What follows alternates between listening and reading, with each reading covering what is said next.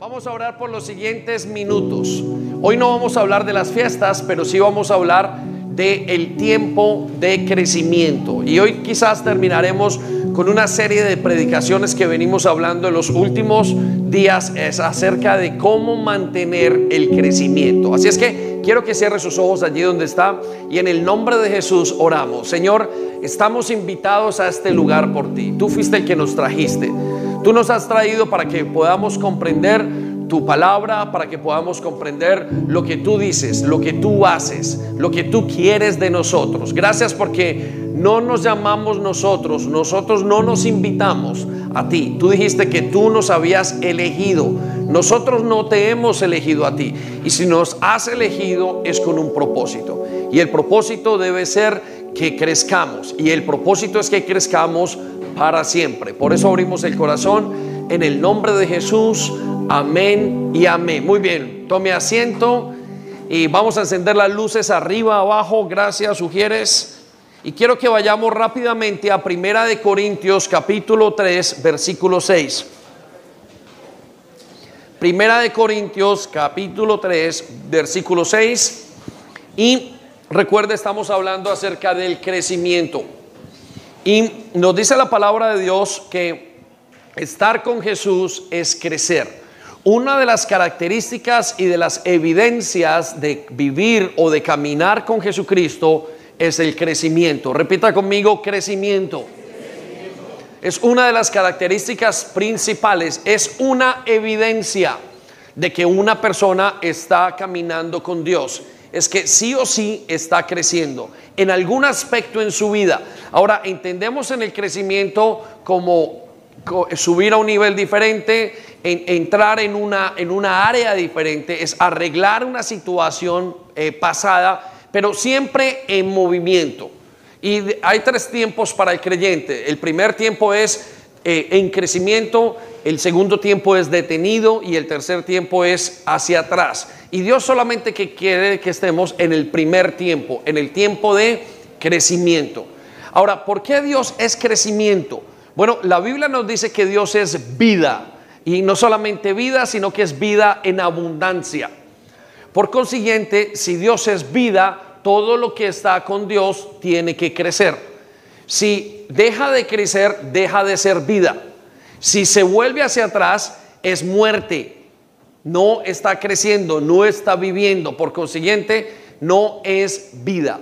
Y llegamos entonces a la conclusión de que todo lo que está con la vida crece. Cuando una persona es, deja de vivir, deja de existir, eh, deja de, eh, eh, va para atrás, su cuerpo se decae. Entonces, una evidencia natural de Jesús o de estar con Jesús es el hecho de que estamos creciendo. Y nos dice primera de Corintios capítulo 3 versículo 6, pues yo planté la semilla en sus corazones y Apolo las regó, pero fue Dios quien la hizo crecer. Versículo 7, no importa quién planta o quién riega, lo importante es que Dios hace crecer la semilla. Lo importante es que Dios hace crecer la semilla.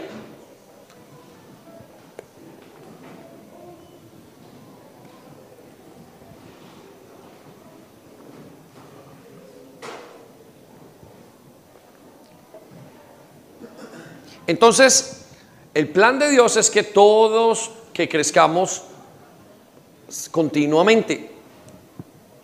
El plan de Dios es que crezcamos continuamente. Y para eso nos llama. Filipenses 3:12 nos dice, no es que ya lo haya conseguido todo o que sea perfecto, sin embargo sigo adelante, esperando, alcanzando aquello por lo cual Cristo Jesús me alcanzó. Por consiguiente, nosotros tenemos Em, mm, Dios nos pide o nos, nos manda o nos demanda crecimiento. De hecho, crecimiento es, es em, crecer es un tipo, vuelvo y digo, no es un tipo, no, es un mandamiento. Crecer es un mandamiento. Em, ahora, Lucas capítulo 6, versículo 9, en Lucas capítulo 6, versículo 9, 16, versículo 9, encontramos una clave del crecimiento. Y, quiero que la escuchemos muy bien, la clave del crecimiento. La clave del crecimiento es así. El mismo Señor la enseña. Dice, aquí está la lección. Usen recursos mundanos. Usen sus recursos mundanos, o sea, terrenales. ¿Qué nos está diciendo el Señor? Que utilicemos los propósitos terrenales y para beneficiar a otros y para ser amigos, o sea, propósitos eternos. Entonces, cuando esas posesiones se acaben, ellos les darán la bienvenida a un hogar eterno, un resultado eterno. Quiero plantearle esto, regáleme acá, yo sé que acaban de hacer un cambio, no sé cómo ni por qué, pero bueno, eh, eh, eh, quiero plantearle esto. Dios quiere que nosotros crezcamos, entonces la manera como para tener nosotros y vivir de propósitos eternos es que vivamos con los propósitos naturales y terrenales, los mezclemos con los propósitos eternos. De esa manera, una persona que camina con Dios va a crecer eternamente. Hicimos una comparación hace un par de predicaciones y dijimos, ¿cómo vivir la vida terrenal a través de los propósitos eh, eternos? Y una de las maneras es cuando yo vivo para comprar, por ejemplo, una casa, entonces eh, una de las cosas que hago es que al, todo lo que hago lo hago en función de esos propósitos eternos. ¿Y qué significa hacerlo en función de esos propósitos eternos? Usted trabaja para comprarse esa casa, usted vive para comprar esa casa, usted ahorra para comprar esa casa, usted eh, em, mm, eh, se consigue una esposa para vivir en esa casa, tiene el número de los hijos para vivir en esa casa. Todo lo hace con función a los propósitos eternos. Lo mismo nos dice Jesús, si ustedes quieren tener un crecimiento que perdure para siempre en la tierra, vivan para los propósitos eternos. Y viviendo para los propósitos eternos, entonces ustedes van a poder tener un crecimiento para siempre. Y esa es la meta de cada creyente, es la meta de cada cristiano. Usted no ha sido llamado para tener dinero solamente. Usted no ha sido llamado para una familia. Usted no ha sido llamado para disfrutar la vida sexual. Usted no ha sido llamado para comprar. Usted no ha sido llamado para estudiar. Usted no ha sido llamado para trabajar. Usted y yo hemos sido hechos y creados para cosas mucho más grandes. ¿Ha notado que cuando un ser querido se muere o duerme en el Señor, aquellos que duermen en el Señor, uno siente un vacío y uno dice, pero todo lo que viví, ¿cómo puede ser todo lo que yo amé, todo lo que hice para este momento? ¿Cómo puede ser que todo sea simplemente y de repente se acabe? Bueno, no fuimos creados para lo terrenal, para lo que se acaba, fuimos creados para lo eterno. Entonces, ¿cómo vivir estas vidas? En este lugar mientras caminamos por la tierra con la mente y con eh, puestos los ojos en la eternidad, con propósitos eternos. La manera es viviendo a través de conceptos que nos lleven a la eternidad y conceptos que van a durar para siempre. Por eso nos vamos a tener una satisfacción para siempre, vamos a tener un bienestar para siempre, vamos a hacer todo y va a durar para siempre. ¿sí? Quiero que piensen en la universidad. La universidad se demora tres o cuatro años. Usted la eh, ejerce hasta los 50 o 60. Aquellos que son eh, eh, muy estudiosos y muy trabajadores, ah, quizás hasta los 60. Pero se muere inmediatamente, no quedó nada. Esos títulos quedaron allí, no sirvió para nada. La familia igual. De alguna manera usted su matrimonio y muchas veces no duran y cuando duran, duran muchos, pero la muerte misma los separa y los acaba. Entonces no son propósitos eternos, pero lo que Dios hace en cada creyente es un propósito eterno. Cuando nosotros combinamos y vivimos para Dios, los propósitos son para siempre. Y usted tiene una profundidad en su vida, hasta usted quiere morir por esos propósitos. Y todo lo que hace es basado en ellos. Entonces hablamos de cuatro propósitos. El primer propósito que hablamos es la adoración. Repita conmigo, adoración. Y cuando usted o cuando una persona, un creyente, vive para adorar, es decir, expresar el amor a Dios, se vuelve muy fuerte. Nada lo detiene, su vida cobra sentido. ¿sí? ¿Y, cómo se expresa ese amor a Dios? en lo que estamos haciendo una reunión como hoy, que estamos eh, cantando para Dios, pero usted expresa el amor a Dios en su hogar, en su casa, en, en sus pequeños momentos íntimos con Dios. Usted de repente dice, Señor, ¿cómo te amo? ¿Cómo te quiero? Ahora entiendo que tú me lo has dado todo y vive agradecido. Y esa mentalidad y ese cambio hace que usted viva en un propósito eterno. Por eso, aunque venga, como dijo Pablo, no tenga nada, ni aunque tenga eh, abundancia o aunque tenga escasez, no me importa. ¿Y por qué no le importaba a Pablo? Porque Pablo había entendido que era completamente libre de todo porque amaba a Dios. Entonces, tiene que entender que usted ha sido llamado para el propósito de adorar a Dios. El segundo propósito que hablamos en las semanas pasadas es el propósito de conocer a Dios. Repita conmigo, conocer. Más fuerte, conocer. Y cuando hablamos de conocer a Dios, estamos hablando acerca de querer conocerle personalmente. Miren, eh, una cosa es adorar y expresarle el amor a Dios, pero otra cosa es conocer quién es el Dios vivo. Y cuando una persona conoce al Dios vivo, crece en profundidad. Tiene unas raíces, tiene un contexto, una cosmovisión de lo que es la vida, una, cosmovisión de lo que es el sentido de su vida. Tiene una razón de ser muy importante. De hecho, dice que todo lo que hace, eh, Pablo nos habla de que eh, conocer a Dios se ha vuelto más importante, o se vuelve más importante que cualquier otra cosa. Y lo considera hasta basura. Es decir, lo considera mejor el conocer a Dios que cualquier cosa. Es mejor que la mejor universidad en Oxford, Harvard.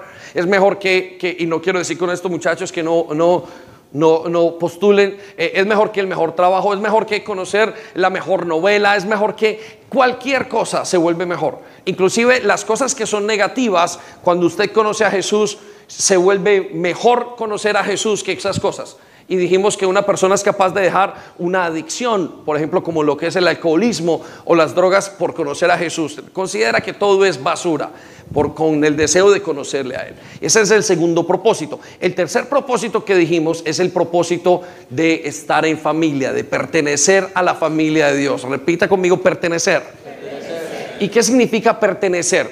Que Dios no solamente lo llamó a adorarle, no solamente lo llamó a conocerle, también lo llamó a que usted pertenezca. Y es que cada persona necesita pertenecer a la familia de Dios. Cada persona necesita pertenecer a alguna parte. Usted, sea, usted lo sabe, usted pertenece a una familia y vive muy orgulloso del el apellido que usted tenga. Yo soy Henao, pues eh, pertenecer a los Henao otros quieren pertenecer a un equipo de fútbol, otros quieren pertenecer a un, equipo de un grupo de música, otros pertenecen a, muchas, un club, otros pertenecen a algo, pero usted quiere, el ser humano fue hecho con deseo de pertenecer, pero ese, ese sentido de pertenencia no se acaba o no se llena correctamente hasta que usted no pertenece a la familia de Dios.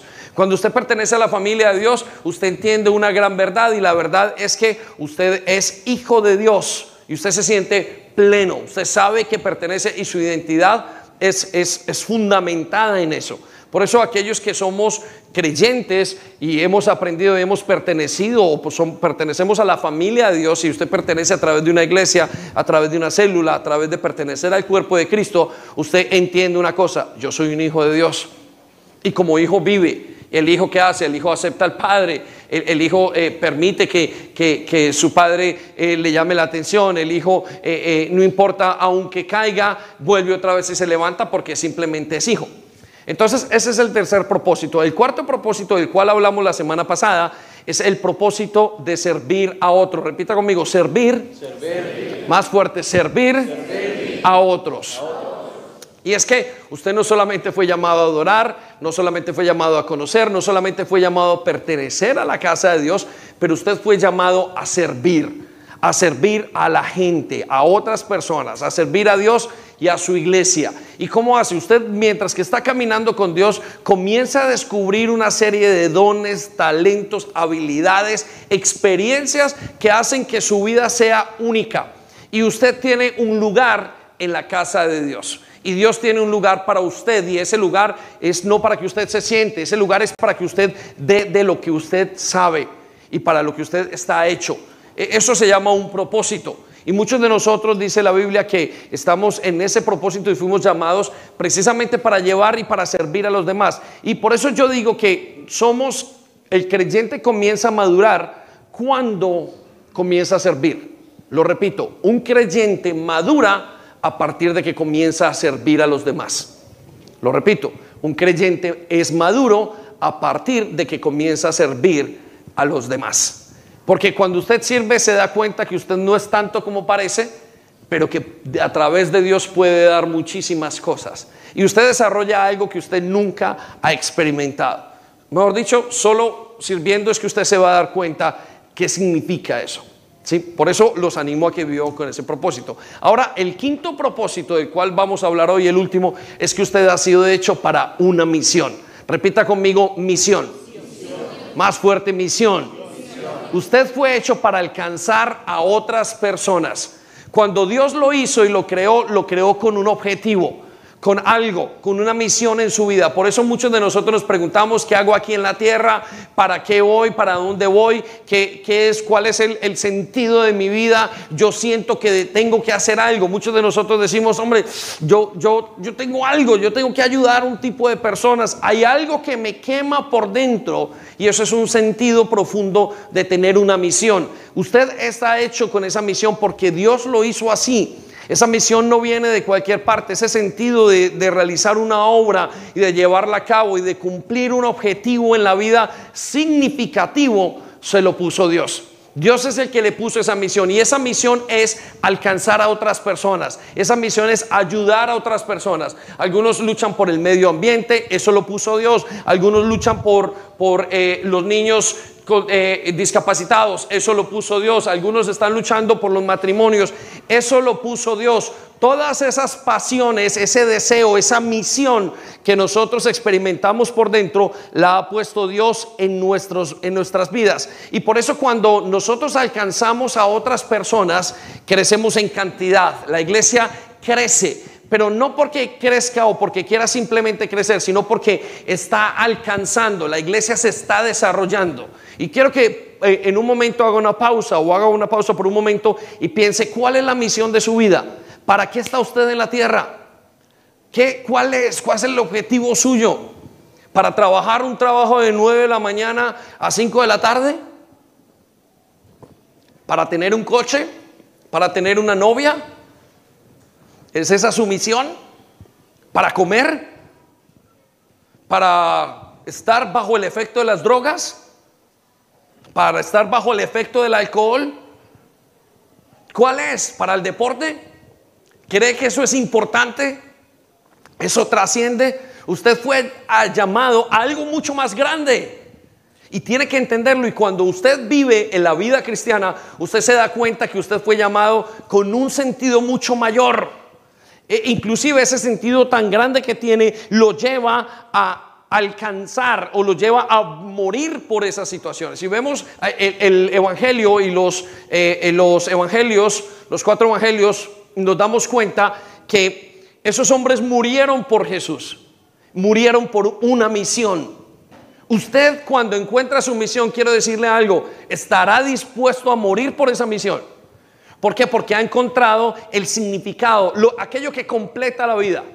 Por eso cuando un creyente eh, encuentra esa misión y se, se desarrolla al máximo. De hecho, no hay nada que tenga más satisfacción en la vida que encontrar esa misión. Si hoy me preguntaran a mí, pastor o David, eh, eh, ¿usted volvería a otra cosa? Me encanta el ejército, fui criado para estar en el ejército, o, por lo menos eso pensé yo en todo mi, en, todo mi estudio y en todas las cosas, y, estudié y fui a la escuela militar y hice muchas cosas, y les puedo decir una cosa, nunca cambiaría la vida cristiana por el ejército. E, es la vida más excitante que hay. Es lo más maravilloso que encuentro.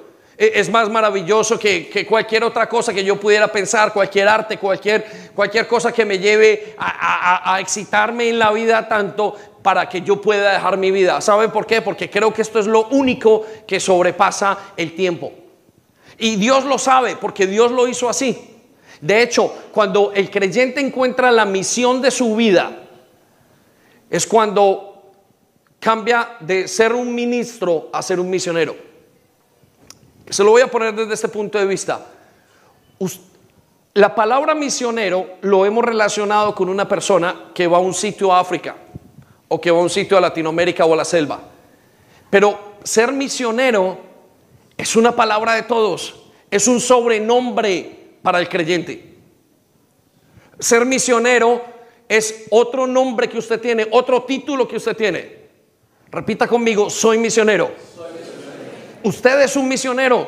La palabra misión quiere decir un enviado. Le voy a dar dos términos que se habla en misionología o el estudio de las misiones. Y el primero es ministro y el segundo es misionero. Ministro es para aquel creyente que crece y que trabaja y que sirve a la iglesia, a los creyentes dentro de la iglesia. Eso es un ministro. Pero misionero es una persona que trabaja para alcanzar a los no creyentes. Y quiero que sepa esto, cada creyente es, tiene un ministerio y cada creyente es un misionero. Cada creyente es, tiene un ministerio y cada creyente es un misionero. Usted es un misionero. El término misionero no es para mí. Ahora, con el ser y con el estar en misiones hay cosas maravillosas. Usted tiene un sentido de la vida. Ahí es cuando comienza la acción. Es cuando usted es el 007. Cuando, como ministro, usted, cuando usted sirve en una iglesia, usted encuentra madurez. Pero cuando usted va y está de misionero o cumple la misión de su vida, usted encuentra la satisfacción plena de su vida. Quiero que vaya conmigo rápidamente a Lucas capítulo 10, versículo 17 al 20. Este es el contexto. Escuchen lo que dice. Este es el momento en aquellos que habían caminado con Jesús, aquellos que Jesús había ido llamando. Recuerda que Jesús llamó a Lucas, a Pedro, a Juan y, los fue llamando uno por uno. Y ellos eran hombres ordinarios. Y todos tenemos que entender que siendo hombres ordinarios hicieron cosas extraordinarias. Y cuando pensamos en estos hombres, Jesús los iba, iba caminando con ellos. Y ellos vieron a Jesús poderoso. Jesús ponía las manos y sanaba. Jesús pasaba y, una persona se levantaba a un cojo. Eh, Jesús pasaba y hacía una gran multitud, se sentaba con él y de repente sacaba panes y peces y todo el mundo comía. Era un milagro muy grande, era un poder muy especial. Y Jesús estuvo entrenando a esas personas que no tenían nada que ver, no tenían una, una, una, educación eh, quizás en un, en, un, en un seminario, no habían sido criados en las sinagogas, no tenían muchas cosas para decir, bueno, estoy equipado para esta obra. De hecho, eran pescadores. Pero Dios les cambió y note esto, con Pedro solamente le dijo, ya no eres pescador, ahora te voy a hacer pescador de hombres. ¿Lo recuerda? Recuerda cuando a Moisés, ¿qué fue lo que hizo con Moisés? ¿Qué tienes en la mano? ¿Con qué trabajas? ¿Qué es lo que haces? Y él le dijo, yo tengo una vara. Y en esa vara le dijo, pon la vara en el mar y la voy a abrir en dos. ¿Qué hizo con David? Dijo, David, ¿qué eres? eres soy un pastor de ovejas. Bueno, tú vas a aprender a pastorearlas, todas las ovejas que yo tengo. Tú vas a ser, y un día David llegó a ser el pastor de Israel, llegó a ser el líder de Israel porque Dios utiliza eso. Ahora, en ese proceso que estaban haciendo, cada uno de esos hombres encontró su misión. ¿Ha encontrado usted esa misión? Bueno, en la primera misión o una de esas primeras misiones Jesús mandó a 72 personas. ¿Cuántas? Más fuerte, ¿cuántas? 72 personas y las mandó en misión y les dijo, vayan a todas partes, sanen la gente, trabajen con la gente. Y este es el comentario que ellos tuvieron cuando regresaron. Vamos a verlo de la misma palabra. Y los 72 discípulos regresando, al regresar, eh, em, después de que Jesús había enviado o los había enviado en misión, regresaron muy contentos y le dijeron, Señor, hasta los demonios nos obedecen. ¿Quiénes les obedecían? Demonios, en lo que ellos estaban experimentando, dijo, lo sobrenatural se sujeta a nosotros. Note lo que dice. Dice, y nos obedecen cuando reprendemos en tu nombre. Tenían la autoridad. Versículo 18. Y Jesús les dijo, imagínense, yo vi al mismo Satanás que caía del cielo como un rayo. Imagínense lo que pasó cuando ellos llevaron a cabo la misión de su vida. Vieron hasta el mismo Satanás caer. Jesús les dijo, chachos o muchachos o chicos o como de jóvenes, muchachos, les dijo, ustedes iban allá, iban en su misión y yo veía que hasta el mismo Satanás caía como un rayo. ¿Cómo sería lo que se experimenta en la misión? Ahora, la misión no es una cosa cualquiera que hacer, todos tenemos cosas que hacer. Usted dice, bueno, mi misión ahora es, es, sentarme a comer el lunch y ya, esa es la misión de su vida, ahí no hay poder. Pero cuando es la misión de Jesús, hay poder. Cuando usted hace y en su vida vive por la misión de Jesucristo y descubre su misión, usted es transformado y transformador de demás de personas alrededor suyo. Vamos con lo que nos dice. Versículo 19. Yo les he dado poder, dijo Jesús, en esa misión, para que ni las serpientes ni los escorpiones les hagan daño. Ahora, no es que solamente serpientes y escorpiones porque usted ya no los ve. No, lo que les estaba diciendo, hasta los voy a proteger de los momentos más difíciles de su vida. ¿Por qué? Porque ustedes están en misión, porque ustedes van a hacer lo que yo les digo. Porque ustedes van ahí con una misión específica. Misión viene de lo que hacen esos grupos de, eh, eh, de inteligencia. Misión es aquello que hace que se completa. Es como una operación para Dios. Bueno, es lo mismo. De hecho, puede que hasta que venga de la misma palabra de Dios la misión. Usted, cuando usted descubre el propósito de ser misionero y de vivir como misionero, usted experimenta lo más grande de la palabra de Dios. Quiero que piensen esto, cuando usted pasa por Juan, Lucas, Mateo, Marcos y pasa por todos, inclusive por el libro de Hechos, y ve los momentos donde hay más milagros, son los momentos donde los discípulos estaban haciendo misiones. Y note, esto no son los dos discípulos, este no es solamente Jesús, esos eran ellos. Y ya no eran los que estaban ahí con él, los 12, eran los 72. Pero es que después manda como 400 o 500 y siguen haciendo milagros. Y después vemos que toda la iglesia ha ido en misiones y misiones y han hecho milagros y se han visto cosas maravillosas. Cuando la gente va de misiones, se ven oídos abiertos, cuando se ven cuando van de misiones, se ven vidas transformadas. Cuando usted conoce su misión, quiere alcanzar a otros, Dios despliega todo su poder. Mire lo que le dice el mismo Señor Jesucristo. Yo les he dado poder para que ni las serpientes ni los escorpiones les hagan daño y para que derroten a Satanás su enemigo. Repita conmigo, derroten. Ahora dele un aplauso gigante a Dios.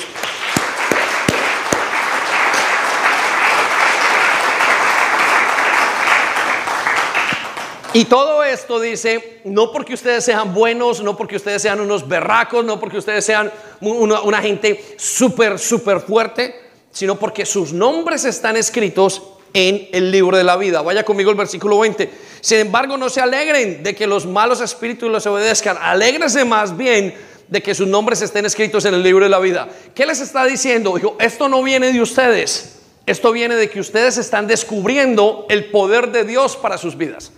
Y es que ese poder de Dios y ese deseo de caminar con Dios es, ha sido dado por Él para usted. Vaya conmigo a Romanos capítulo 8, versículo 29. Ese es el pensamiento de Dios. Cuando alguien me pregunta, ¿cuál es mi meta al conocer a Dios? Unos dirán, no, pues volverse un buen muchachón, otros después dirán volverse, eh, eh, santificarse, otros dirán, pues eh, entrar en una iglesia, que pereza, aburridos, otros dicen que estar en el cielo y el propósito es estar todo el día en una nube, que es lo que nos han enseñado los, los dibujos animados a los niños porque ese concepto no es bíblico. Pero, ¿qué es? ¿Cuál es el propósito de una persona? Si hoy le tengo que explicar a algunos de ustedes que están aquí y me preguntan, pastor, ¿qué es lo que yo tengo que hacer? La pregunta se responde con una sola cosa. Usted debe de parecerse a Jesús. Usted fue creado para parecerse a Jesús. Repita conmigo, fui creado, para parecerme a Jesús. Romanos 8:29 lo dice, pues Dios conoció a los suyos de antemano. Dios dice que antes de que ustedes y yo naciéramos, Él nos había conocido. Él dice, yo los conocí a cada uno de ustedes, yo estaba, yo los vi. De hecho, nos dice uno de los salmos que nos hizo en el vientre de nuestra madre y cómo nos estábamos haciendo. Y el embrión, nuestro embrión, vieron los ojos de Dios. Y dice, y los eligió para que llegaran a ser como su hijo. Si usted lo tiene en una Biblia, lo está mirando, lo está notando, hágale un círculo a esto. Dios lo eligió para que usted llegara a ser como su hijo. La pregunta es, ¿cómo fue su hijo? ¿Cómo es su hijo? Su hijo ama, su hijo conoce, su hijo es parte de la familia, su hijo sirve, pero su hijo vino a cumplir una misión. Y, Lucas capítulo 19, versículo 10 nos dice, pues el hijo vino a buscar y a salvar a los que están perdidos. Note, vino a salvar a los que están perdidos. Debido a que esa misión se cumplió, usted y yo estamos aquí. Debido a que Jesús cumplió la misión de traer a los hijos y de alcanzar a los hijos, usted y yo estamos aquí. Usted ha sido llamado a para ser como Jesús, o sea que ha sido llamado para esa misión. Y Jesús vivió para esa misión. Por eso, como dicen en inglés, no wonder, con razón. Es que hay tanto poder cuando una persona quiere alcanzar a otras. Con razón las personas que quieren alcanzar a otras personas tienen esa satisfacción. Es un poder de parte de Dios.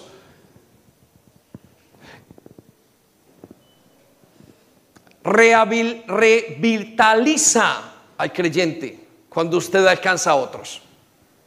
Cuando usted alcanza y hay alguien, y, nos ha pasado a nosotros, y, vamos a compartirle a alguien y de repente oramos por esa situación y Dios hace un milagro en esa persona un milagro creativo o hace un milagro físico, un milagro en la familia y uno dice, wow Señor, ¿cómo es que me has usado a mí? ¿Cómo me usas a mí? Miren, eh, no, no, quiero mm, pretender o no quiero decir eh, eh, em, pasar por, por, por orgulloso, pero yo he orado por personas y se han sanado. Cuando mis primeros días de creyentes trabajaba y llevaba de libres a una situación, a otra cosa, y un día pasé donde un hombre donde no podía, eh, eh, tenía mal de Parkinson.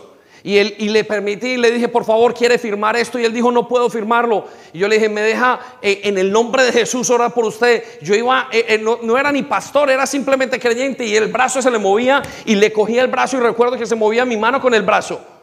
Y le dije, Señor, en el nombre de Jesús, por favor, haz algo en este hombre. Se me ocurrió en ese momento. Quise decir lo que habla la Biblia. La razón por la cual somos misioneros es para que conozcan de Dios. Al día siguiente pasé por el mismo lugar y me dijo, y fui a orar por otra persona, y me dijo, yo sé quién es usted. Usted oró ayer por una persona en ese pueblo que tenía eh, Parkinson. Por favor, ore por mí. Y esto no está para el pastor. Eso está para todos, porque Él dice, cumplan la misión, vayan y alcancen a los demás, y cuando alcancen a los demás, Dios va a soltar todo el poder que necesita soltar. E, es, el deseo de Dios para que cada uno de los creyentes viva. De hecho, si usted está insatisfecho en su vida cristiana, quiero decirle, el antídoto de esa insatisfacción es salir a pararse a predicar al aire libre para los demás. Usted no sabe qué le pasa a uno por dentro. O cuando usted ve a una persona que ni conoce y usted le va a decir, ah", y hay algo y usted se devuelve pero feliz. Hay algo que le pasa en su interior porque usted alcanzó a, creyente, a esa persona que aún no es creyente. Y quiere que le diga una cosa, las personas afuera están más interesadas de lo que nosotros pensamos en tener una solución para sus vidas. A usted y yo nos parece lejanos. Quiero que vayamos un momento a Isaías capítulo 49, versículo 4, y veamos la insatisfacción de un siervo de Dios. La insatisfacción de un creyente como pocos han, o como pocos han existido. Este creyente escribió el mismo libro de Isaías y, y es lo que se llama el quinto evangelio. Y el versículo 4 nos habla de esto. Dice, he pasado trabajos en vano he gastado mis fuerzas sin objeto para nada. Note lo que dice. Isaías estaba quejando y estaba diciendo, estoy quemado, Señor. No sé qué le pasa a mi vida, no sé para qué estoy aquí. ¿Cuál es mi propósito? ¿Yo para qué te sigo? Es uno de esos momentos de bajón que uno tiene como creyente. No sé qué puedo hacer, no sé qué, Señor, es como que todos estos días, todo lo que hago, todo lo que doy, es como si no tuviera como si no tuviera sentido, como si no tuviera propósito. Y quiero que vaya conmigo el versículo 6 y escuche la respuesta de Dios. La respuesta de Dios y no, pobrecito, eh, te voy a cambiar de pastor. Pobrecito mi muchacho, eh, come más. Pobrecito, entra en un ayuno. O pobrecito, toma esto y siéntate conmigo, te voy a dar un abrazo. ¿Sabe cuál fue la respuesta de Dios? Póngase a alcanzar a los demás. Vaya, levántese y va a ver cómo experimenta el poder de Dios sobre su vida. Mire el versículo 6 lo que dice. Dice así, o sea, el Señor, no basta. Le dijo Isaías, estás quemado. Dijo, pues no basta. Es que tienes una visión muy pequeña. ¿Sabes por qué? Porque tu visión es solamente para restablecer las tribus de Jacob y hacer volver a los sobrevivientes de Israel. Es como si Dios le estuviera diciendo, es que te enfocas en tu familia, te enfocas en lo tuyo, te enfocas en lo de la iglesia, te enfocas en poco y no quieres dar a los demás. Mire la respuesta de Dios. Y le dice entonces, no basta que seas mi siervo solo para restablecer, solamente para cuidar tu familia, solamente para trabajar, no falta que seas el siervo solamente para que comas, no falta que seas mi hijo, solamente hijo, no, no te he hecho para eso solamente, aunque Dios te ha hecho para eso, pero no te he hecho para eso solamente, sino que dice que yo haré que seas luz a las naciones para que lleves mi salvación hasta las partes más lejanas de la tierra. Es como que Dios le estuviera diciendo, mire, no basta con que estés en la iglesia y que seas parte de la iglesia. Tienes que salir allá a ver lo que significa el Evangelio. A ver y a experimentar allá afuera todo lo que hay. Y les digo una cosa, y hay mucho. No basta con que pertenezcas a una célula, no basta con que vengas y me cantes canciones. Tienes que levantarte y salir, salir de tu zona de confort. Ahí vas a experimentar el Evangelio puro y duro. Ahí te van a tirar piedras. Ahí te van a decir, ahí vas a experimentar, ahí la adrenalina va a hacer que pase todo tu cuerpo, que no vas a necesitar ni deporte. Es que cuando estamos cumpliendo la misión, todo corre por las venas. Es de lo mejor. Miren, no hay nada que tenga más satisfacción que las misiones. Denle un aplauso Señor, por favor, ¿sí?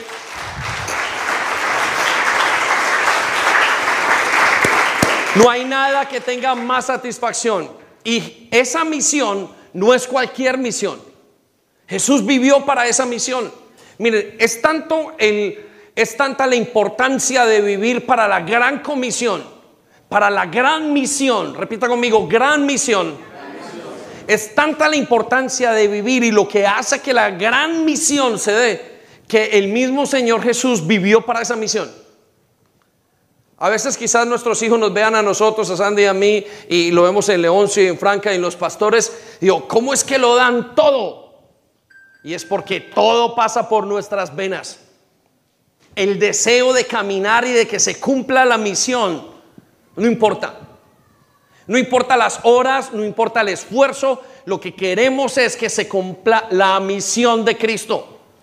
Y muchas veces hasta negamos nuestra propia existencia y decimos, Señor, tú primero, nosotros después. ¿Saben por qué? Porque la misión quema. La misión hace que la persona se reavive totalmente en lo que hace. Miren, hay personas que cuando descubren la misión de su vida, cambian hasta de trabajo. Y ya no les importa cuánto ganan. Me importa es hacer esta misión porque para esto fui llamado. Es una cosa espectacular lo que es el propósito de la misión de alcanzar a otros. Mira lo que dice el Señor Jesucristo en Juan capítulo 10, versículo 14. Yo soy el buen pastor.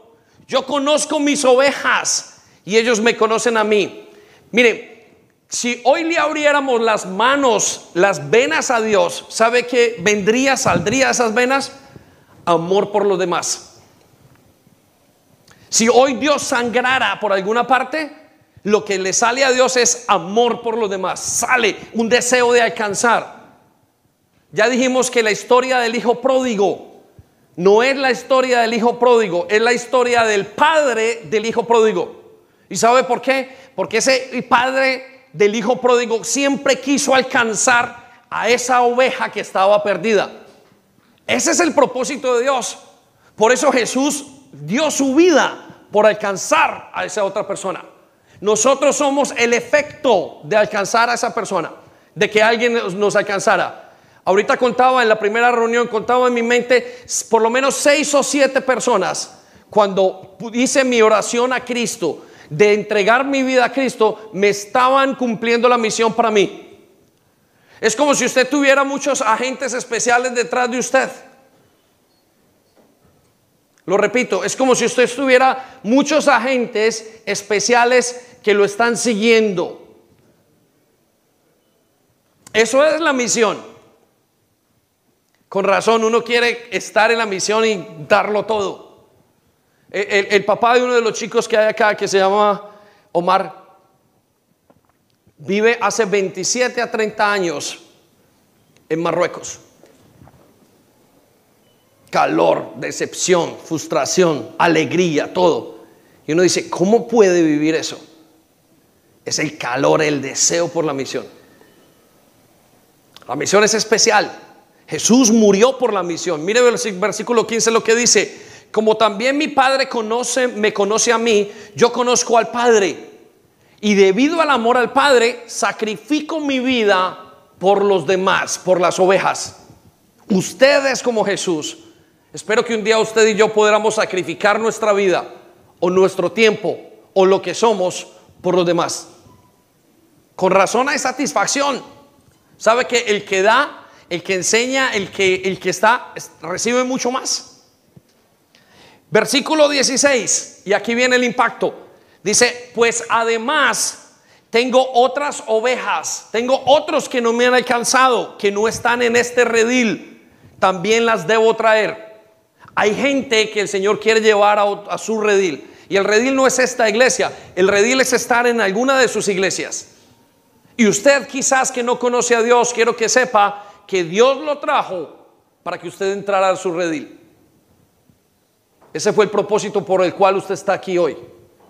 Y si usted entró a este redil, le digo a los demás, es porque alguien hizo y vivió una misión por usted. Recuerdo eh, uno de mis hijos, Kelvin, esta semana vi un chico y amigo de su infancia.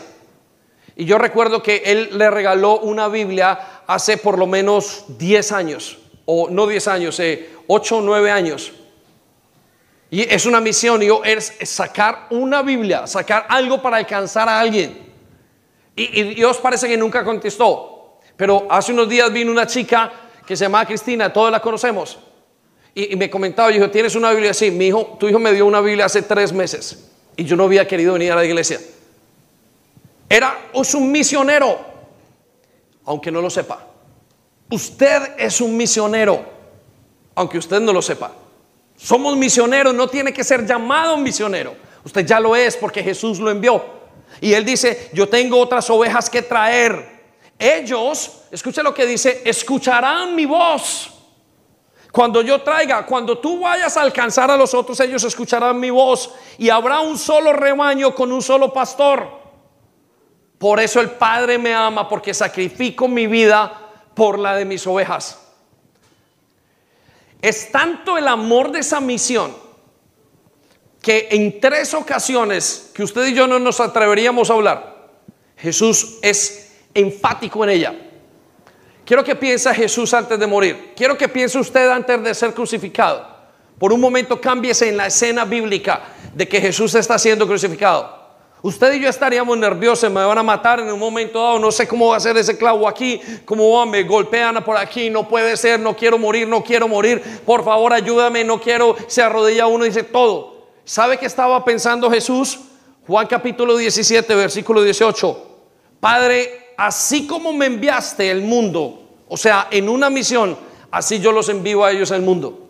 Es increíble que el Padre estuviera pensando, que Jesús estuviera pensando, en el momento más decisivo de su vida, más doloroso, donde con todo el derecho hubiera podido decir, bueno, estos momentos son los últimos de mi vida, las últimas 12 horas, y, bueno, voy a ir a mi cuarto y voy a estar conmigo, voy a comer bien, voy a llorar porque mañana me tengo que preparar para la crucifixión.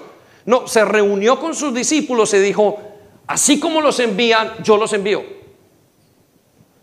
Era tan clara la misión para él Sabía tan claro que había sido enviado y para lo que había sido enviado que no titubeó para pensarlo. Justo cuando se despierta en la resurrección, En Marcos, Mateo 28, versículo 19, no le dice a sus discípulos, uy, mire, yo soy un fuerte, yo soy el berraco de acá, yo soy un man tenaz, mire cómo resucité. ¿Saben qué dijo? La misión. Y los llamó a todos y les dijo, miren muchachos, por tanto, en Mateo 28, versículo 19, vayan y hagan discípulos, alcancen a los demás. Ya yo lo hice por ustedes, vayan y hagan discípulos. Eh, bautícenlos en el nombre del Padre, el Hijo, del Espíritu Santo. Enséñenles a obedecer todas las cosas. Vayan y alcancen a los que no han sido alcanzados. Enséñenles a obedecer, versículo 20, a los discípulos a obedecer todos los mandatos que yo les he dado. Vayan y enséñenlos, vayan de misiones. Y tengan por seguro, repita conmigo, por seguro, más fuerte, por seguro, tengan por seguro que yo voy a estar con ustedes todos los días. Esto no tiene que ver, este estar con ustedes todos los días no tiene que ver con la presencia de Dios con nosotros. Porque una vez el Espíritu Santo está dentro del creyente ya no se va. Entonces, ¿a qué les está refiriendo? Tengan por seguro que estoy con ustedes siempre hasta el final de los tiempos. Es decir, lo voy a apoyar en cada una de sus misiones. Voy a estar con ustedes, voy a trabajar con ustedes. Imagínense, antes de morir, después de morir, y antes de ser levantado en el cielo, en Hechos capítulo 6, capítulo 1, versículo 6, les dice, mientras que los discípulos les preguntan, Señor, ¿cuándo vas a volver? ¿Cuándo vas a restablecer el reino de Israel? Versículo 6. Así que mientras los apóstoles estaban con Jesús, le preguntaron, antes de subir, antes de volver otra vez a la base, antes de volver a los headquarters, le preguntaron con insistencia, Señor, ¿Ha llegado ya el tiempo de que liberes a Israel y restaures nuestro reino? Él le contestó, solo el Padre tiene la autoridad para fijar esas fechas, tiempos, y a ustedes no les corresponde saberlos. Versículo 8, pero recibirán poder para que cumplan la misión. Hubieran dicho, Señor, bueno, los voy a preparar, chicos, vamos a trabajar para cuando ustedes lleguen, vamos a mirar, vamos a analizar, a ver, les voy a contar. Él como que se les hizo el loco y les dijo, mire, la respuesta no la tengo ni yo, pero ¿sabe qué? Pónganse a trabajar, vayan de misiones. Sabría que habrían pasado dos mil años, sabría que tendrían que vivir sus vidas al máximo. Y es que creo que cuando usted va de misiones, usted vive su vida al máximo. Usted experimenta todo lo que tiene que experimentar. Y cuando esto no estoy hablando de ir y hacer una gran iglesia, estoy hablando solamente de ir y alcanzar a las personas a su alrededor o de ir a Wood Green, o de ir a, entregar comida a las personas más necesitadas. lo que experimenta una persona que tiene y que va de misiones va mucho más allá de lo que la persona puede entender y comprender. Por eso nos dice hasta dónde cumplimos la misión inclusive, en qué lugares o con quién cumplimos esa misión. Vaya conmigo, bueno, estamos en el mismo versículo. Quiero que mire esta perspectiva pero recibirán poder cuando el Espíritu Santo descienda sobre ustedes para hacer dinero, para tener unos cuerpos bonitos, para tener una familia feliz. Recibirán dinero para hacer empresa, recibirán poder para hacer empresa, recibirán poder para hacer de comer, para tener lo mejor en sus vidas, para vivir a sus anchas. No Mire lo que dice, recibirán poder cuando el Espíritu Santo descienda sobre ustedes y serán mis testigos. Y le hablarán a la gente acerca de mí en todas partes. Le hablarán a la gente acerca de mí en todas partes. Voy a volver la pregunta. ¿Sabe para qué recibe poder? Para hablar de Él. Con razón no usamos bien los dones que tenemos. ¿Saben por qué no vemos más milagros? Porque no hablamos más de Él. Y porque hablando no nos atrevemos a tener fe y poner las manos. Y el único milagro no es la sanidad. Milagros, hay milagros como la familia restaurada. Usted está hablando con una persona y le comenta, dijo, mira, mi Dios es así, yo estoy feliz, llevo tres años en la iglesia y he sido transformado por Jesús, tú también puedes tener lo mismo. ¿Sabe qué nos da? Nos da una vergüenza profunda. Y si no logramos pasar, no logramos decir, y yo sé que tienes problemas en tu matrimonio, ¿me permites orar por mí? Y usted, la persona le dice, claro, porque lo necesitan. ¿Quién más les ofrece orar por ellos? ¿Quién más les ofrece una vida restaurada sino Jesús? Y cuando eso pasa, las personas son transformadas. Y usted no se da cuenta porque no depende de usted. Yo he visto milagros y los he visto acá en la iglesia de personas que no pudieron caminar y ahora caminan. Y les cuento una cosa, cuando puse las manos no sentí calor. No me salió un chorro como Spider-Man. No pasó nada, no sentí ni calor en mí, ni él sintió calor. Solo cuando llegó a su casa ese hombre y pude dejar las muletas, ahí supe que el poder de Dios estaba en esa persona o que había salido en ese momento. ¿Saben para qué? Para que usted no diga, es que usted tiene el don de sanidades y que es suyo. No, solamente es poder para que usted pueda ir y ser testigo de él. De eso se trata. Pero si usted no muestra ese poder, es como poner una lámpara debajo de una mesa. Pero cuando usted se atreve a orar, hay una cantidad de cosas, porque usted habla de Él y ora a través de Él. El poder de Dios no está limitado a los pastores. Los pastores, recuerden, son administradores de los ministros que son ustedes. El poder de Dios no está, no está limitado a nosotros, no es así. Eso es la religión que hace muchos ratos pusieron, donde dijeron el poder de Dios está limitado a, todo, a solamente unos pocos hombres de la élite. La razón por la cual la iglesia transformó el mundo como lo transformó es porque los creyentes entendieron que ellos eran ministros y que todos tenían el poder de Dios para hacerlo. Y usted es parte de ese poder. Dios le ha dado ese poder, pero se lo ha dado con el propósito de que usted se lo entregue a los demás. Amén. Dele un aplauso. Venga, gigante, gigante, fuerte. Él es bueno. Ese poder es único. No depende de usted, no depende de mí. No depende de usted y no depende de mí, depende de Él. Y depende de que usted crea y entienda el propósito de vivir para la misión. De hecho, nos da cuatro lugares en ese mismo versículo donde Él quiere, cuatro grupos. Y dice, y me serán testigos y hablarán de mí en Jerusalén. Y quiero decirle que Él marcó ya los lugares donde usted tiene que hablar. Jerusalén es su familia. Jerusalén es su grupo, el que usted conoce. Jerusalén es su trabajo. Jerusalén son aquellos que están alrededor suyo, que son de su cultura, su círculo más cercano. Eso es Jerusalén. Luego les dijo, vayan a Judea. Judea es aquello que está y está al lado de Jerusalén, pero está como en las afueras, diciendo, díganle a las personas que son de su cultura, pero que no son de su círculo de amigos. Gente que es como usted, que piensa como usted, que luce como usted, que habla como usted, pero que usted nunca conoció. Y dice, vayan y háganlos a ellos también discípulos. Háblenles de mí. Y luego dice, váyanse a Samaria. Y Samaria era mucho más afuera. Y era gente diferente de donde venían los samaritanos, una cultura diferente a la de los judíos. Y ellos eran diferentes, eran de otras lenguas o, de otra manera de pensar, de otra manera de vestir. Dice, a ellos también ve. Y por último le dice, y quiero que vayas con, ellos, yendo, en, trabajando con ellos, vete hasta todas las partes de la tierra y háblales de mí. Y yo voy a estar contigo todos los días de tu vida.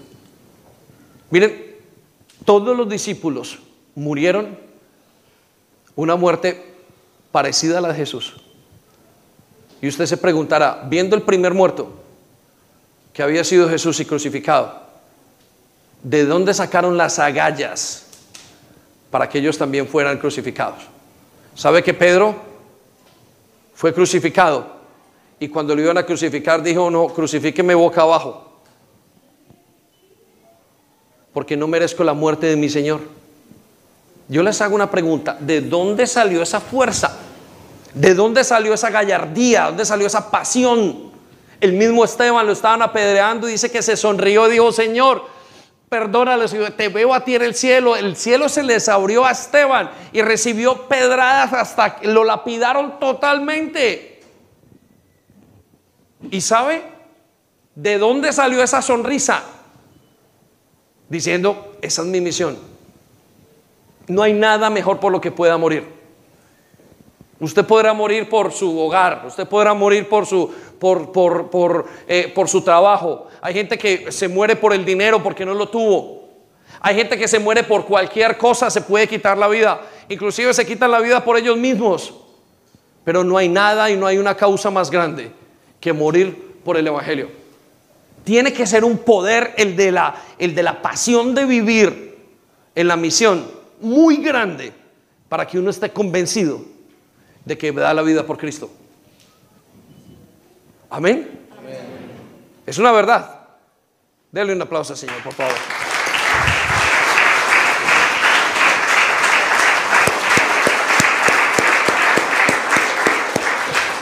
Voy a darles rápidamente, tengo unos minutos para darles cinco campos misioneros donde la iglesia debe trabajar. Cinco campos misioneros donde la iglesia debe hacer misión. Y son campos, no son lugares, pues ya dijimos hasta, hasta que se termine la tierra, hasta lo más lejano. Pero cinco campos, cinco áreas donde usted y yo y donde la iglesia tiene que hacer misión y donde usted y yo somos necesarios. Y esas cinco áreas son marcadas por el Señor Jesucristo. Y la primera área o el primer campo espiritual donde la iglesia, donde usted y yo hemos sido mandados a hacer misión, es en la crisis espiritual del ser humano. El ser humano lo primero que necesita es que alguien le hable de Cristo. Necesita una oportunidad. Y a eso fue lo que vino Jesús. El ser humano está en conflicto y necesita escuchar el Evangelio. El ser humano no está en paz el ser humano no está bien. Por eso Jesús tiene que venir a reconciliarlo con Dios.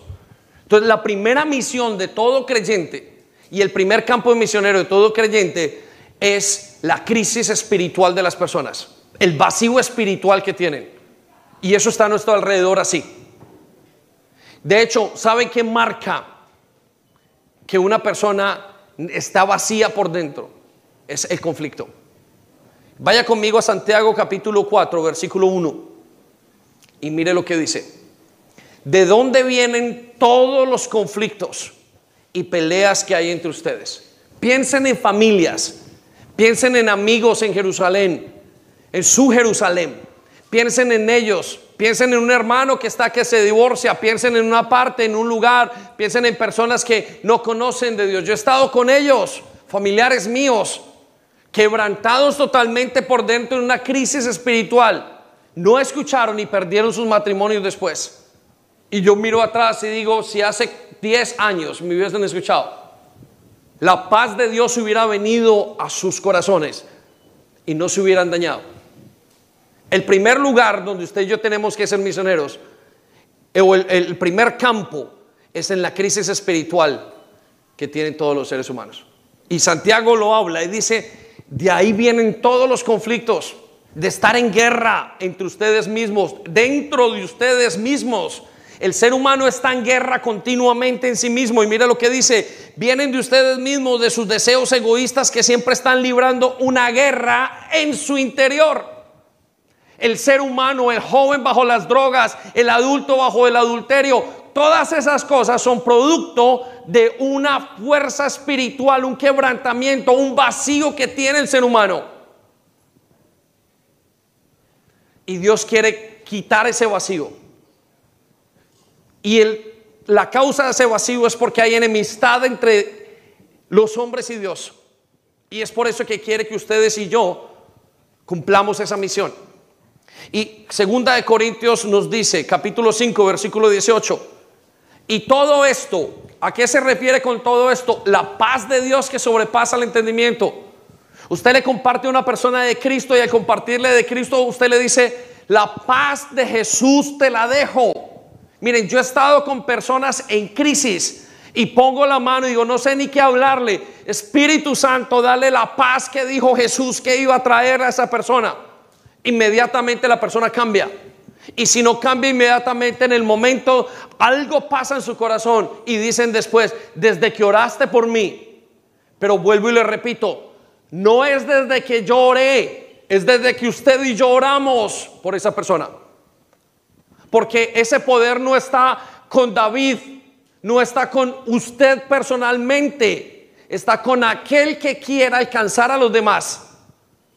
Usted no tiene que llevar 20 años de ministerio. Usted no tiene que llevar un día de iglesia. Usted solamente tiene que llevar un minuto de haber creído en Jesús. Y Dios va a hacer la obra a través de usted.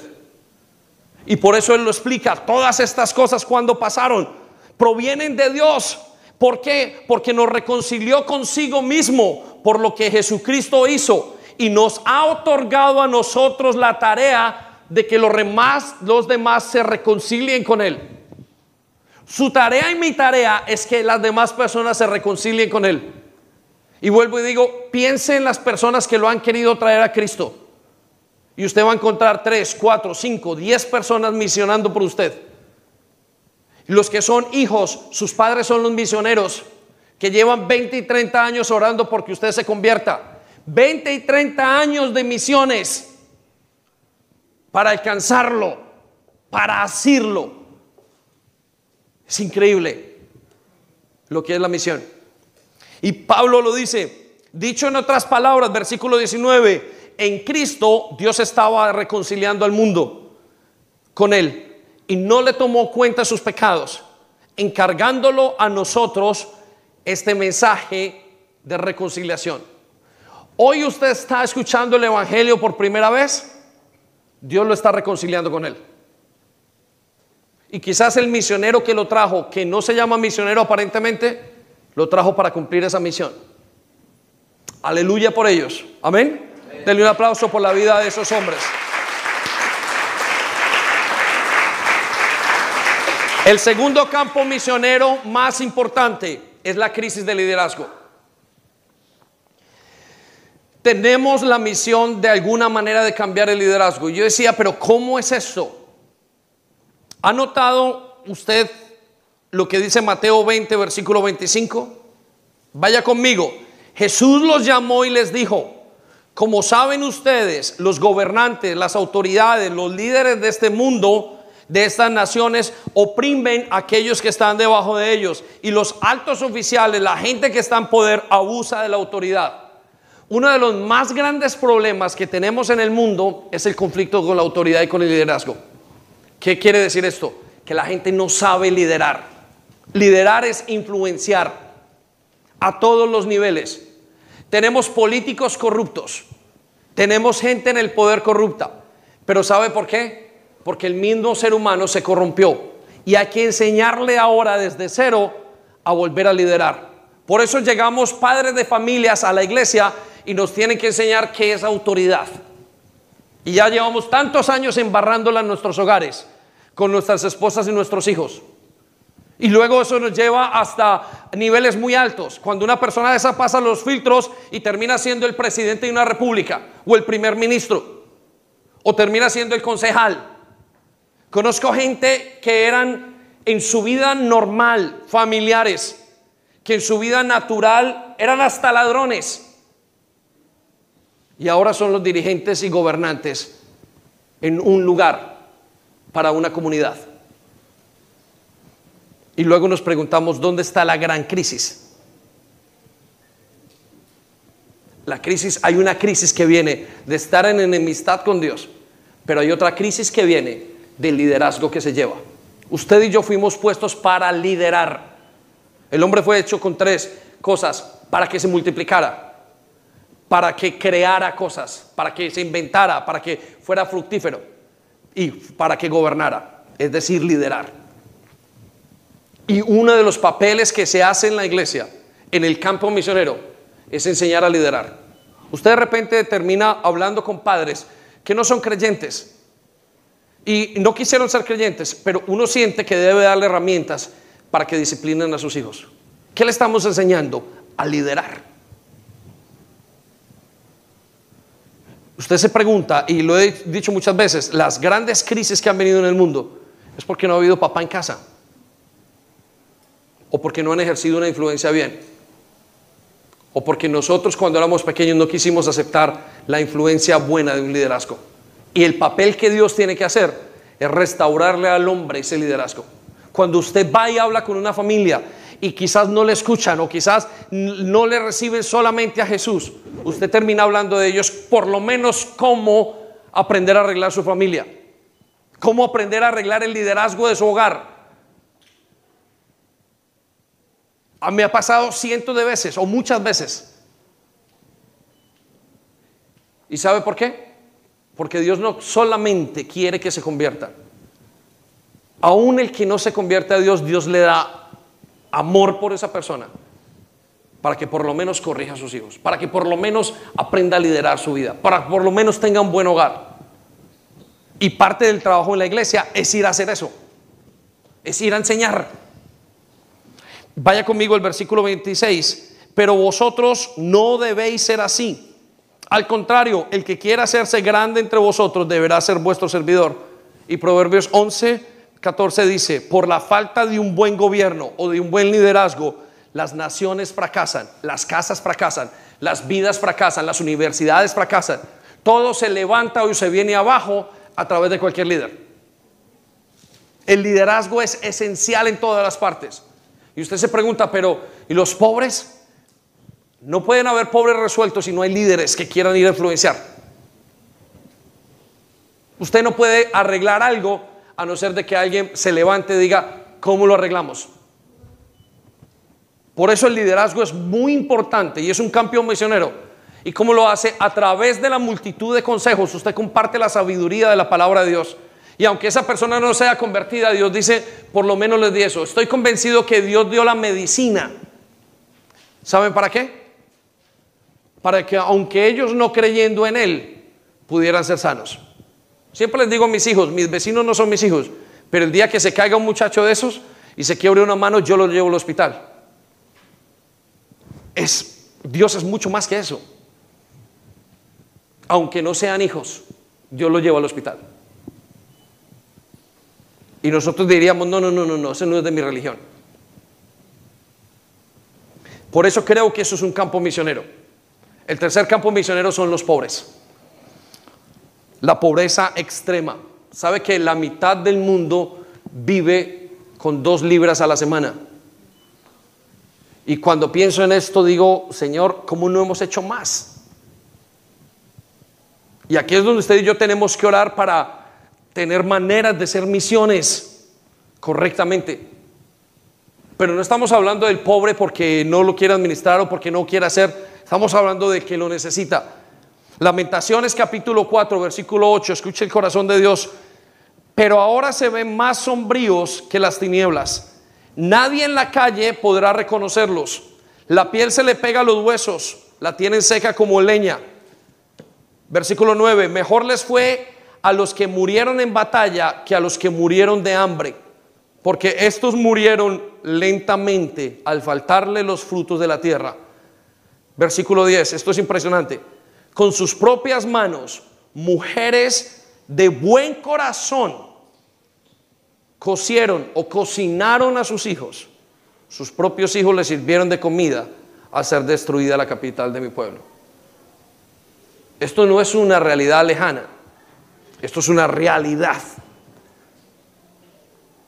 Lucas 7:22 nos dice que cuando Jesús anunció su ministerio, dijo, vayan y díganle a la gente, los ciegos están viendo, los oídos, los sordos están oyendo, los cojos caminan y a los pobres les es enseñado el Evangelio. Tenemos un campo súper descubierto, no tratado. Y Dios, debemos de adorarle a Dios para que nos dé maneras correctas puestas por Él, no para dar solamente, sino para aprender o enseñar a salir de eso. La cuarta crisis, ya con esto terminamos, grupo de alabanza, si me acompañan. La cuarta crisis es la crisis de salud. Saben que la primer causa de mortalidad es la diarrea debido, debido a la falta de agua. Cuando Jesús habló en Mateo capítulo 10, versículo 8, y mandó a hacer misiones, note lo que mandó a hacer. Sanen enfermos, resuciten muertos, curen a los que tienen lepra, expulsen a los demonios, den gratuitamente como lo han recibido. Desde el principio les dijo, sanen. Desde el principio les digo, vayan y trabajen. De hecho, los hospitales nacen de las iglesias. ¿Sabía usted que los hospitales nacieron en las iglesias? El hospital como lo concebimos nosotros nació para el tiempo de los romanos, en medio de una gran plaga que alcanzó a todo el imperio. Y aquellos creyentes que querían dar el amor por otras personas, ama a tu, prójimo como a ti mismo, decidieron cuidar a esos enfermos. Y al cuidar a esos enfermos le dijeron, miren cómo se aman unos a otros o cómo se aman entre ellos. Los hospitales nacieron de las iglesias. Fueron los creyentes los que comenzaron los hospitales. De alguna manera Dios nos dice sanen a los enfermos y no solamente de una manera espiritual, no solamente orando por ellos, sino sanen a los enfermos y entreguen la solución. Cuando nosotros vamos a mm, Marruecos, y nuevamente es poquísimo,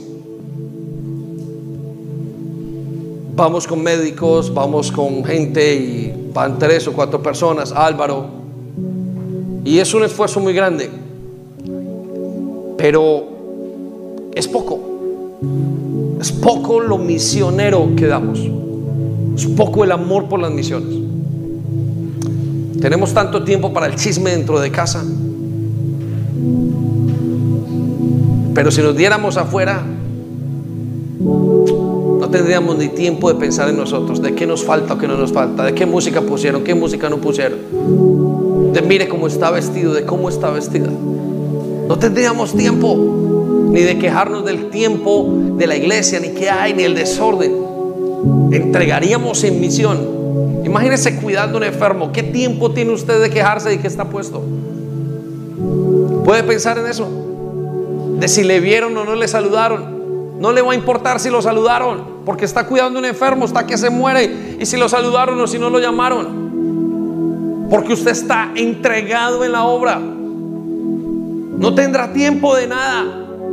No se preguntará, ¿me aman o no me aman? No me importa ahora si me aman o no me aman. Este hombre tiene una herida muy grande. Este hombre tiene una cosa muy fuerte en su vida. No me importa. Lo que me importa es llevarle a la sanidad. No va a tener tiempo de nada porque está entregando todo en la misión. Jeremías 28:8 dice, los profetas que vinieron antes que nosotros anunciaron que habría guerra, hambre, enfermedades en muchas naciones y en grandes reinos. Es el cuarto campo misionero más grande. Y el quinto campo misionero es la crisis de educación. Necesitamos educar aquellos que vienen si usted ve al Señor Jesús, siempre estuvo enseñando. Marcos capítulo 6, versículo 34. Cuando Jesús bajó de la barca, vio la gran cantidad de gente que se había reunido y les tuvo mucha compasión, porque parecían ovejas sin pastor. Entonces comenzó a enseñarles muchas cosas.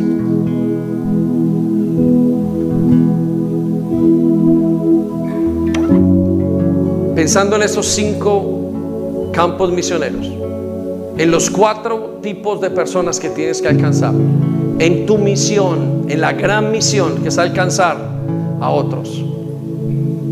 Hoy yo te quiero invitar que le digas al Señor, aquí estoy, utilízame a mí, cuando quieras, donde quieras, Voy a hacerme disponible para ti. Dios está buscando gente que esté dispuesta, gente sensible y gente en la que Él pueda confiar. No quien le deje la tarea en la mitad, sino gente que sea, como en inglés se diría, reliable. Gente que sea confiable. Te voy a invitar a que te coloques en pie. Espíritu Santo, hacemos un llamado. Y quiero hacerte un llamado en los propósitos de la vida. Has comprendido todas las cosas, todo lo que hay a tu alrededor. Has comprendido cómo vivir. Y Dios nos está llevando hasta el final de esta serie de predicaciones. A diciendo, para decirnos, eres un misionero. ¿Cuántos aceptan mi llamado? ¿Cuántos aceptan que los estoy llamando? ¿Cuántos son sensibles a lo que digo? ¿Cuántos en este momento están dispuestos? ¿Y cuántos van a ser confiables?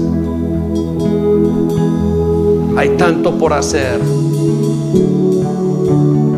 Espíritu Santo, ahora llama y respalda con tu poder. En el nombre de Jesús.